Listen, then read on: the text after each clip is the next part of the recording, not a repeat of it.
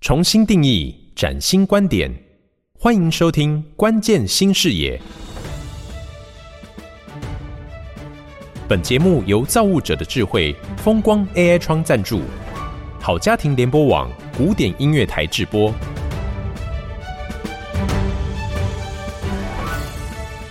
各位好，我是叶欣，欢迎收听《关键新视野》节目。这一系列的节目，我们跟大家一起用实际的行动来爱地球、救地球。那这一段期间呢，为各位访问到的是 BSI 英国标准协会东北亚区蒲树胜总经理。他要跟大家一起来探讨近零排放的创新赋能方案，而且呢，把减碳哈化危机为转机，成为是另外一个新的绿色工业革命。换句话说呢，就是一个新的蓝海的经济趋势。那台湾的中小企业要如何的来把握呢？我们这一集的节目当中要跟大家来谈的是产业减碳的要求，针对呢国际的法规或者是欧盟啊，还有在其他部分呢，我们应该可以琢磨的地方，是不是请蒲总跟大家来分析一下好吗？因为全世界要减碳，每个国家要减碳，其实他们通常会开始分析。到底我这些碳排放量是从哪些产业来的？哈，所以举个例子，其实欧盟是非常积极的哈。欧盟在今年呢通过一个法令哦，让我们觉得非常非常的担心哈。它叫做欧盟建筑能源效率指令。那这是什么意思呢？因为欧盟啊盘查了它整个排碳量哈，有三十六个 percent 是来自建筑。也就是你的工厂啊，你的住宅啊，这个三十六 percent，然后耗能呢有四十 percent 来自这个建筑，所以呢，如果我不能够从建筑能效提高的话，那我的排碳量跟用电量不可能减少。所以欧盟通过这个法令，它的内容是什么呢？各位，现在是二零二三年的八月哈，他们现在通过了二零二六年哦，也就是在两年多。所有欧盟的公共建筑，比如说道路啊、桥梁啊，这公共的建筑、公家的房舍、办公室，要百分之百净零碳。也就是你这房子盖完以后哦，它的排碳量要接近零。然后在二零二八年再给你两年，所有欧盟的建筑物，譬如像台湾，你现在新盖好一个建案，要净零碳排，所以。欧盟是全世界现在定的最积极的，也就是说，在几年之内啊，它全部这个建筑能源效率要提高。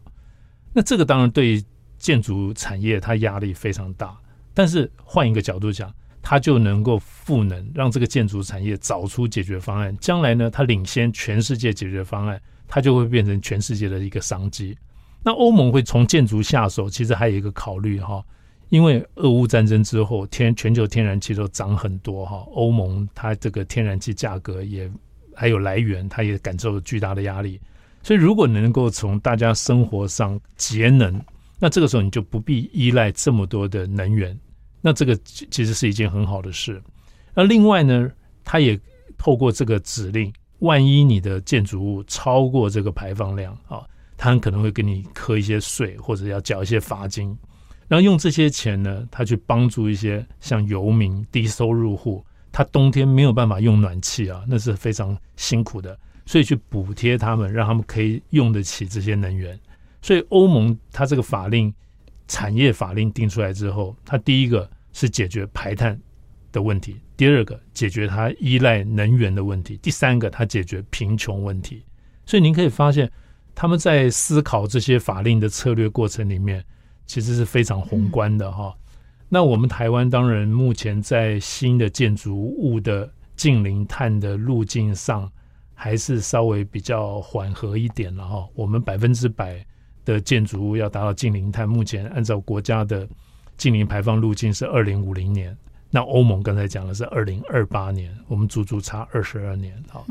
那另外就是再再举一个产业的例子哈，也就是说我们全世界哈有一些。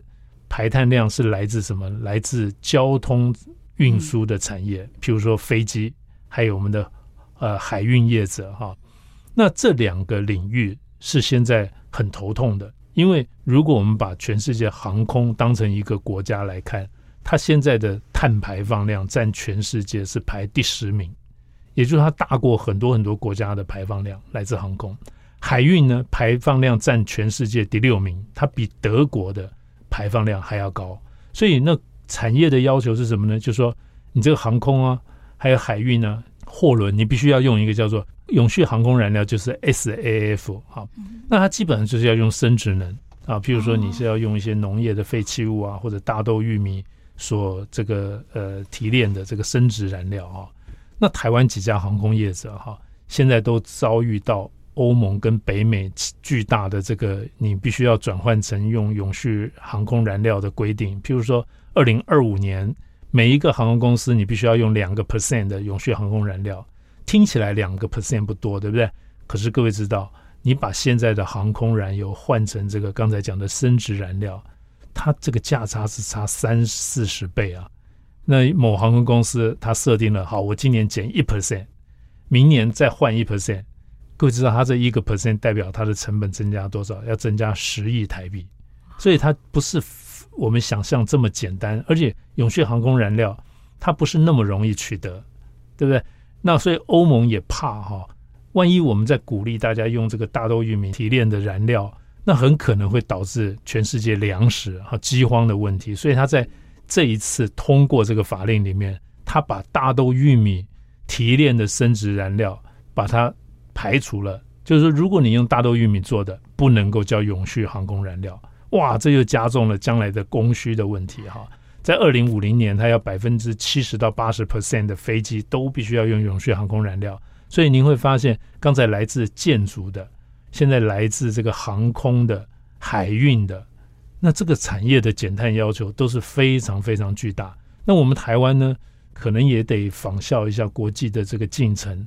那更积极的帮助我们产业做这个减碳的转型，那否则的话，将来我们很可能会，呃，在国际的这个减碳的目标达成上面的印象上是不好的。哇，听蒲总这么讲，我终于理解为什么飞机票涨这么多。将来。呃，可能更不乐观，更不乐观哈。不过建筑的确是很耗能的了哈。欧盟比我们领先建立哦，在二零二八年就采取了。那我们是到二零五零年，接下来大概有很多的房子啊，要呃这个重划或者是重建哦。那可能这个部分还有趋势，也要请大家呢多加的留意。这一集的 Podcast 就跟大家分享这个内容。下一集的节目，我们要来谈一下减碳可以创造什么样新的商机。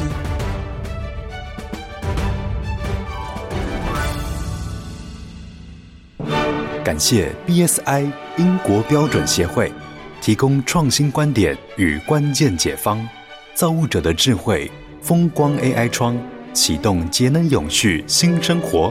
迈向净零排放新时代。